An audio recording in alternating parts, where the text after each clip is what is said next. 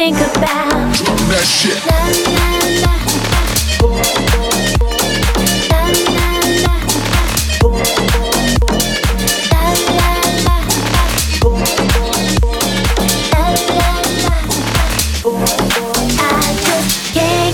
Out of my head, boy, it's more than I dare to think about.